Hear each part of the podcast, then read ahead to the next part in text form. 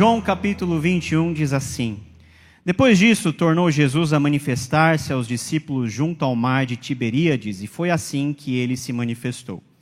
Estavam juntos Simão Pedro, Tomé, chamado Dídimo, Natanael, que era de Caná da Galiléia, os filhos de Zebedeu e mais dois dos seus discípulos. Disse-lhe Simão Pedro: Vou pescar. Disseram-lhe os outros: Também nós vamos contigo. Saíram e entraram no barco, e naquela noite nada apanharam. Mas ao clarear da madrugada estava Jesus na praia. Todavia os discípulos não reconheceram que era ele. Perguntou-lhe Jesus: Filhos, tendes aí alguma coisa de comer? Responderam-lhe: Não. Então lhes disse: Lançai a rede à direita do barco e achareis. Assim fizeram, e já não podiam puxar a rede, tão grande era a quantidade de peixes. Aquele discípulo a quem Jesus amava disse a Pedro: É o Senhor. Simão Pedro, ouvindo que era o Senhor, cingiu-se cingiu com a sua veste, porque se havia despido, e lançou-se ao mar. Mas os outros discípulos vieram do barquinho, no barquinho, puxando a rede com os peixes, porque não estavam distantes da terra, senão quase duzentos côvados. Ao saltarem da terra, viram ali umas brasas e em cima peixes, e havia também pão. Disse-lhes Jesus: Trazei alguns dos peixes que acabastes de apanhar. Simão Pedro entrou no barco e arrastou a rede para a terra, cheia de 153 grandes peixes, e não obstante serem tantos, a rede não se rompeu. Disse-lhe Jesus: Vinde, comei. Nenhum dos discípulos ousava perguntar-lhe: Quem és tu? Porque sabiam que era o Senhor. Veio Jesus, tomou o pão e lhes deu, e de igual modo o peixe. E já era essa a terceira vez que Jesus se manifestava aos discípulos depois, da, depois de ressuscitado dentre os mortos. Depois de terem comido, perguntou Jesus a Simão Pedro: Simão, filho de João, amas-me mais do que estes outros? Ele respondeu: Sim, Senhor, tu sabes que te amo. Ele lhe disse: Apacenta os meus cordeiros. Tornou a perguntar-lhe pela segunda vez: Simão, filho de João, tu me amas? Ele lhe respondeu: Sim, Senhor, tu sabes que te amo. Disse-lhe Jesus: Pastoreia as minhas ovelhas. Pela terceira vez, Jesus lhe perguntou: Simão, filho de João, tu me amas? Pedro entristeceu-se por ele ter dito pela terceira vez: Tu me amas? E respondeu-lhe: Senhor, tu sabes todas as coisas, tu sabes que eu te amo. Jesus lhe disse: apacenta as minhas ovelhas. Em verdade, em verdade te digo que quando eras mais moço, tu te cingias a ti mesmo e andavas por onde querias. Quando, porém, fores velho, estenderás as tuas mãos e outro te cingirá e te levará para onde não queres. Disse isso para significar com que gênero de morte Pedro havia de glorificar a Deus. Depois de assim falar, acrescentou-lhe: Siga-me. Então Pedro, voltando-se, viu que também o ia seguindo o discípulo a quem Jesus amava, o qual, na ceia, se reclinara sobre o peito de Jesus e perguntara: Senhor, quem é o traidor? Vendo, pois, Pedro perguntou a Jesus: E quanto a este? Respondeu-lhe Jesus: Se eu quero que ele permaneça até que eu venha, que te importa? Quanto a ti, segue-me. Então se tornou corrente entre os irmãos o dito de que aquele discípulo não morreria. Ora, Jesus não dissera que tal discípulo não morreria, mas se eu quero que ele permaneça até que eu venha, que te importa? Este é o discípulo que dá testemunho a respeito destas coisas e que as escreveu, e sabemos que o seu testemunho é verdadeiro. Há, porém, ainda muitas outras coisas que Jesus fez se todas elas fossem relatadas uma por uma, creio que, creio eu que nem no mundo inteiro caberiam os livros que seriam escritos. Amém. Senhor nosso Deus, muito obrigado por essa noite, pelo teu dia em que o Senhor convoca o teu povo para te adorar e para escutar a tua voz. E te pedimos em nome de Jesus que o espírito que revelou e inspirou essas palavras possa iluminar a nossa mente e o nosso coração, para que possamos ser verdadeiros discípulos de Jesus, seguidores integrais do Mestre, a fim de que o mundo saiba quem é o Senhor e possa glorificar pelas tuas obras. É o que nós te pedimos, em nome de Jesus. Amém. Meus amados irmãos, esse é o capítulo final de João.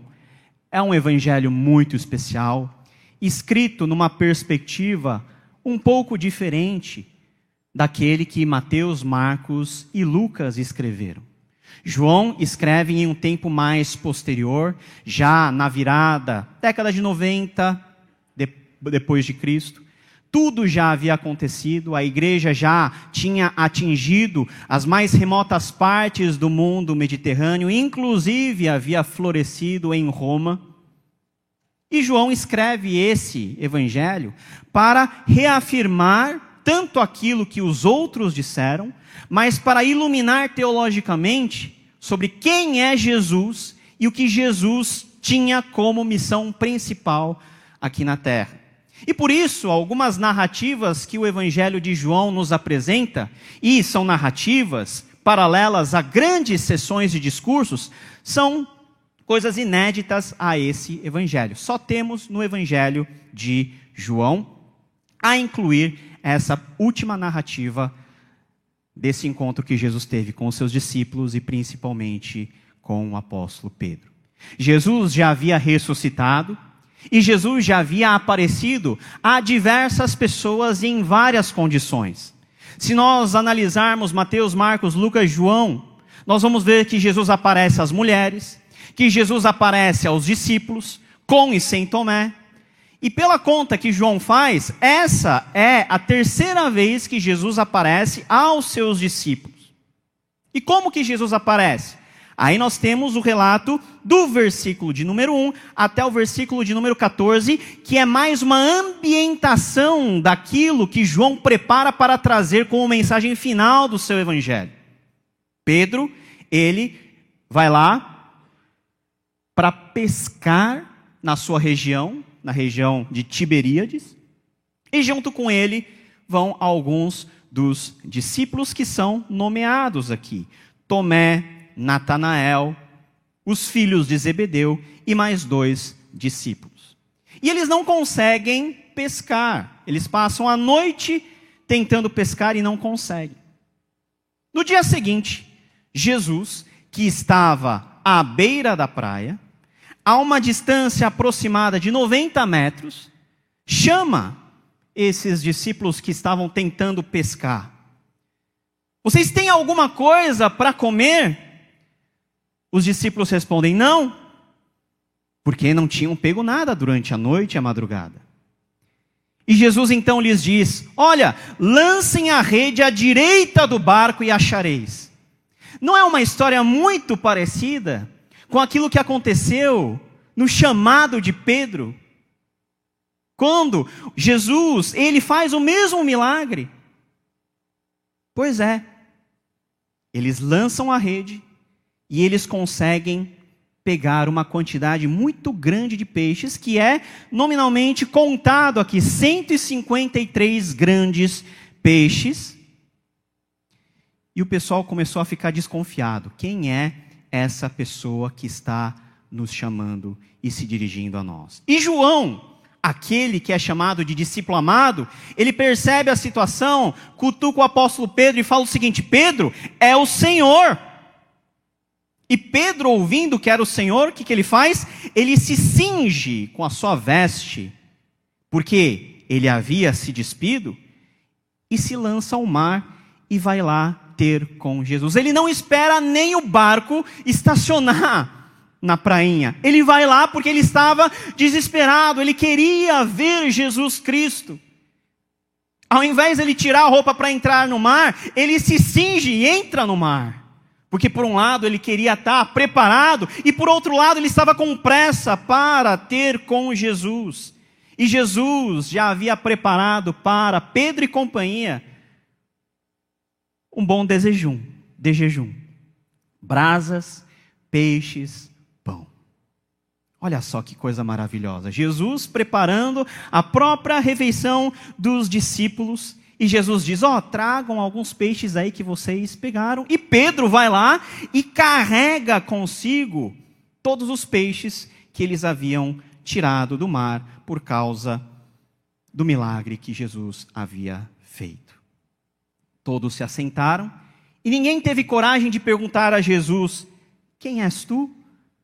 Porque João declara que todos sabiam que era Jesus, o Senhor. Jesus toma o pão, divide, de igual modo divide os peixes, e ele come junto com os seus discípulos. Uma cena tão maravilhosa, que dá paz de você ouvir e ler Jesus junto com seus discípulos, naquela mesa improvisada, comendo e tendo um momento de conversa. E é dentro desse contexto maior que depois de terem comido, Jesus chama Simão Pedro para uma conversa. Mas como que estava o coração de Simão Pedro? O coração de Simão Pedro estava, com certeza, muito perturbado. Porque Simão Pedro estava numa posição extremamente desconfortável diante do Senhor Jesus por algo que ele havia feito dias antes, quando Jesus fora preso. Simão Pedro foi lá seguindo Jesus, né, a guarda do templo veio pegar Jesus, ele foi lá seguindo, e quando Jesus foi ser investigado no sinédrio, Pedro estava do lado de fora para ver o que, que ia acontecer. E uma pessoa vem e pergunta para Pedro: Escuta, você não é aquele discípulo de Jesus, o Nazareno, não? E o que, que Pedro faz? Não, eu não sou eu. Não sou eu. Nega a primeira vez. Aí vem outro. Pergunta a mesma coisa. Você não é aquele discípulo? Pedro nega pela segunda vez. Aí vem o terceiro, né? Pergunta a mesma coisa. E Pedro, ele é muito mais enfático na terceira negação, porque os evangelhos dizem que ele negou e também falou umas boas, umas poucas e boas para aquela pessoa, amaldiçoou. E o evangelho de Lucas é muito interessante, que diz que quando Pedro ele negou pela terceira vez, Jesus passou na frente dele e olhou para Pedro. Ah, meus irmãos, o que, que você, se você fosse Pedro, o que, que você sentiria naquela hora? Talvez a mesma coisa que aconteceu com Pedro. Pedro se tocou do que estava acontecendo, que ele havia negado ao Senhor três vezes. Jesus já havia advertido que isso ia acontecer ao cantar do galo, e Pedro saiu extremamente amargurado. E esse amargor estava presente ainda na vida de Pedro. Como que eu sei que esse amargor, que esse desconforto ainda estava persistindo em Pedro?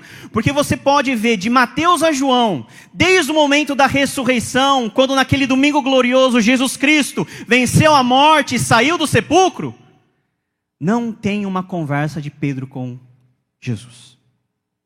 Jesus conversa com várias pessoas, mas não tem uma conversa onde Jesus senta com Pedro e Jesus coloca os pingos nos is naquilo que aconteceu. E é a terceira vez que Jesus visitar os seus discípulos.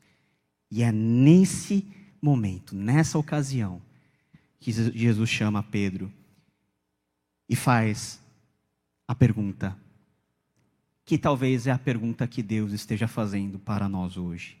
Simão, filho de João, amas-me mais do que estes outros? Meus amados irmãos, eu gostaria de compartilhar com os irmãos sobre três imperativos do discípulo de Jesus Cristo. E o primeiro imperativo está aqui: amar. Veja só que Jesus, ele pergunta para Pedro, mas não é uma pergunta normal. Não é aquela pergunta que eu pergunto todo dia para os meus filhos. Todo dia eu pergunto para os meus filhos assim: Theo, você ama o papai? Aí o Theo responde: Sim, papai, eu amo você. Nathan, você ama o papai? Sim, papai, eu amo você. E o caçulinha, você ama o papai? Aí o caçula, caçula é caçula, né? Por isso que caçula é bom. Ele vem, já abraça, já dá beijo, já, já faz aquela coisa assim, já arrebata o seu coração. Não tem como dormir chateado. Você se sente amado. E também não é aquela pergunta que você faz para sua esposa, né, de vez em quando, só, só porque você não tem nada para conversar, você pergunta assim: você me ama? Mas como assim você me ama? Pô, poxa vida, eu estou casado com você todo esse tempo, eu só estou casado com você porque eu amo você. Não, você me ama tal. Não, não, é uma pergunta solene aqui. Olha só como Jesus se dirige a Simão: Simão, filho de João. X, filho de Y, era o nome completo da pessoa na época de Jesus. Sabe quando você se dirige àquela pessoa querida com um apelido? Eu chamo minha esposa de amor, amorzinho, tal. Mas no dia em que eu chamar ela pelo nome completo, aí é porque alguma coisa aconteceu. Ou, o idem, né? É mais possível que seja o contrário. Ela chamar o meu nome completo. Paulo Won. É, não tem nem reverendo na frente, é Paulo Won. Eita, é, é, um, é um chamado solene, alguma coisa aconteceu. Simão, filho de João, é a mesma maneira que Jesus se dirige a Pedro, lá em Mateus capítulo 16, quando Pedro declara: Tu és o Cristo, filho do Deus vivo. Simão Barjonas, bem-aventurado é você, porque isso não foi revelado por carne e sangue, mas foi revelado pelo meu Pai que está nos céus. Simão, filho de João, ó, Simão, presta atenção, tu me amas mais do que estes outros. É o mesmo chamado solene que o Senhor Jesus, o Mestre a quem seguimos, todos os dias nos pergunta: Fulano, você me ama mais do que os outros? O primeiro imperativo do discípulo de Jesus é: ame. Ame a quem? Ame Jesus. Meus amados irmãos, o quanto nós temos amado ao Senhor Jesus. E Simão Pedro ele responde: Sim, Senhor. Tu sabes que eu te amo. Não era segredo para ninguém que, a despeito do fato de Simão ter negado Jesus três vezes, Simão não fez isso porque ele era mau, mas por um momento de fraqueza, porque Simão estava disposto a morrer por Jesus. Senhor, eu te amo. Eu te amo. Segunda vez, Simão, Tu me amas? E ele responde: Sim, Senhor, eu te amo. Terceira vez, Simão, você me ama. E quando chegou a terceira vez, Simão Pedro ficou entristecido, porque Jesus estava insistindo na pergunta: Senhor, tu sabes todas as coisas, tu sabes que eu te amo. Desde quando era criança, eu ficava encucado com esse texto, por que, que Jesus teve que perguntar três vezes para Simão Pedro? No original aqui, temos um, um jogo de verbos que significam amor na língua portuguesa, mas que tem valor correspondente. E essas três vezes que Jesus está perguntando a Simão, de forma deliberada, são exatamente correspondentes a cada negação que Pedro havia feito. Meus amados irmãos, o amor de Deus derramado em nossas vidas é um amor restaurador. É um amor que perdoa, é um amor que levanta o caído, é um amor que dá ânimo àquele que está fraco. Mesmo Pedro que havia traído, Jesus vai lá e pergunta: Pedro, vamos lá, uma vez, duas vezes, três vezes, você me ama? O perdão vem do amor. A restauração que Deus faz na nossa vida, meus amados irmãos, é fruto do maravilhoso amor de Deus para conosco. Mas nós não podemos colocar um ponto final aí. O amor que Deus tem para conosco demanda uma resposta a nossa. O quanto nós amamos Jesus. O amor é a essência do cristão. O amor é o chamado geral, solene de Deus para cada discípulo seu. É o ato revolucionário em que nós nos despimos da nossa natureza e da nossa, vamos dizer assim, do nosso senso de sobrevivência, do nosso instinto em, em devolver o mal com o mal, em devolver o mal com correção monetária É a revolução de Jesus que faz com que, mesmo que nós sejamos, por vezes, injustiçados, por vezes perseguidos, por vezes confrontados, nós possamos responder com a linguagem e com os métodos de Jesus. Jesus nos ensinou a amar. Jesus nos ensinou a amar. Ame Jesus. Senhor, eu te amo. O salmista diz lá no Salmo 18: Senhor, eu te amo. Ó oh Deus, o Senhor que é minha força, o meu baluarte, o meu escudo, eu te amo. O quanto nós temos amado ao Senhor Jesus. Primeiro imperativo: ame Jesus. Daquele daquela maneira, ame o Senhor de todo o seu coração, todo o seu entendimento, toda a sua alma, todo o seu coração. Mas aí que nós vamos para o segundo imperativo, que explica, ilumina o como nós colocamos o amor em prática. Porque nós vivemos em uma sociedade, em um mundo, e nós estamos mergulhados em uma maneira de pensar onde o amor é algo subjetivo. O amor está no reino das emoções. O amor está no reino do que eu acho ou do que eu deixo de achar. Mas o que a Bíblia nos ensina é que o verdadeiro amor, ele não é meramente subjetivo. O amor de Deus para conosco é objetivo. Tem forma, tem cor, tem cheiro. Ah, Senhor, eu te amo. Mas como que é esse amor? Como que eu expresso o meu amor para Jesus? Apenas por um sentimento? Não. O segundo imperativo desse texto é o imperativo sirva. Sirva. Quem ama, serve. E quem serve, dá prova que ama. Cada vez que o Senhor Jesus perguntou para Simão Pedro se Pedro amava ele, e Pedro respondeu que sim, Jesus, ele responde, responde como? Eu, ele lhe disse, versículo 15: apacenta os meus cordeiros. Versículo 16: pastorei as minhas ovelhas. Versículo 17: apacenta as minhas ovelhas. São palavras que são escritas de jeitos diferentes, é um jogo de palavras aqui também, que exprimem para Pedro, para Pedro, a tarefa que ele tinha como pastor ou como um dos pastores dessa nova comunidade que haveria de nascer e da responsabilidade dele em colocar em prática o amor que um dia ele professou em relação a Deus de forma palpável, de forma visível, de forma mensurável, de forma que o meu amor não é apenas emoção, mas é bênção para outra pessoa. Pastoreia cuida das minhas ovelhas do meu rebanho. Mas será que essa, esse desafio é apenas para Pedro? Foi para Pedro, mas também é para todos os seguidores de Jesus Cristo.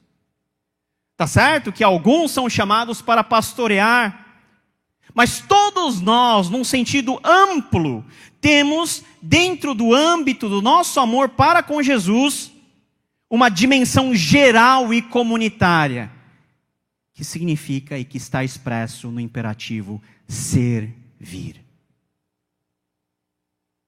O quanto nós temos servido ao nosso próximo. Jesus ensinou que o maior mandamento é amar a Deus acima de todas as coisas e, de semelhante modo, amar o nosso próximo. E quem é o nosso próximo? O nosso próximo é o nosso próximo, quem estiver próximo da gente mesmo que seja o samaritano, mesmo que seja aquele que estava lá na sarjeta, todo arrebentado, quase morto, e o samaritano veio e resgatou ele. Quem amou mais? Não foi nem o sacerdote, nem o levita, foi o samaritano que, que os judeus tinham muito problema com eles. Servir. Quem ama, serve. Meus amados irmãos, é muito fácil nós olharmos para Jesus e falarmos: Jesus, eu te amo. Só pela boca. só pelas emoções. Quando nós pautamos a nossa fé pela nossa emoção, a nossa vida espiritual fica que nem aquela montanha russa, né? No domingo você está subindo assim, mas na segunda-feira você já pega já a força cinética e vum para baixo. Por quê? Está só no mundo das emoções. Mas quando esse amor é material e objetivo nas nossas vidas, e o amor sempre é em relação ao outro, aí, meus amados irmãos, nós estamos, de fato, de fato, demonstrando que nós amamos a Jesus. Porque servir o outro é prova que eu amo Jesus. Porque Jesus mandou a gente fazer isso. Servir. Quem você tem servido? Quem você tem abençoado? A nossa tendência é de nós monopolizarmos para nós os focos de todos os de, dos holofortes do amor. Nós queremos receber, mas pouco queremos dar. E Jesus mesmo ensinou que feliz é aquele que dá e não aquele que recebe. Dar é servir. E nós podemos servir, meus amados irmãos, em todas as áreas da nossa vida. O crente é chamado para servir na igreja, auxiliando, na promoção, do Evangelho, na proclamação do Evangelho, no bom cuidado do rebanho de Jesus, nas obras sociais da igreja, mas o crente também é chamado a ser servo de Deus, aonde você está, seja no seu trabalho, em qualquer circunstância. Lá nós somos servos de Deus, que trabalhamos em prol do reino. Servir é amar. Apacenta as minhas ovelhas, cuida dos meus cordeiros. Esse é um desafio muito grande para nós, de nós rompermos essa barreira instintiva que nós temos, de nós só queremos experimentar e receber amor e nunca dar. Quando nós aprendemos a servir o outro, nós estamos ao mesmo tempo demonstrando o quanto nós nos amamos mutuamente e quanto nós amamos Jesus Cristo que é o nosso mestre, que é o nosso Senhor. Terceiro imperativo é o imperativo seguir. Veja que amar é o imperativo geral, é o chamado solene de todo crente, que se desdobra numa ação em relação ao outro e à comunidade, que é o servir, mas também em um compromisso individual de cada discípulo de Jesus para com o Mestre, que é seguir. Quem está nos nossos pequenos grupos já está cansado de ouvir que nós somos seguidores integrais do Mestre. Para onde Jesus estiver indo, nós vamos atrás. O que Jesus estiver fazendo, nós vamos fazer também, independente se seja algo confortável para nós ou não. E é justamente isso que Jesus termina de abordar com Pedro. Como que nós devemos seguir? Em primeiro lugar, nós devemos seguir a Jesus, independente das circunstâncias. Veja só no versículo 18, é uma profecia daquelas de doer que Jesus faz para Pedro. Em verdade, em verdade, digo que Basta uma em verdade, mas aqui tem dois. É a maneira de João exprimir um, uh, um, um, um dito solene de Jesus. Em verdade, em verdade te digo que, quando eras mais moço, tu te cingias a ti mesmo e andavas por onde querias. Mas, quando fores velho, estenderão as tuas mãos e outro te cingirá e te levará para onde não queres o quanto nós estamos dispostos a seguir Jesus, só no momento em que nos convém ou nos momentos de dificuldade, aonde até seguir é difícil, mas nós temos que permanecer seguindo. Quando Deus nos dá bênçãos ou quando Deus nos coloca no deserto. Quando nós temos abundância ou quando nós temos escassez. Veja que o imperativo é claro.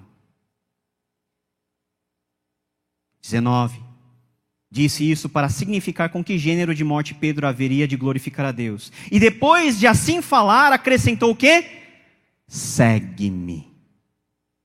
É o mesmo chamado que Jesus havia feito três anos atrás a Pedro e a seu irmão: segue-me.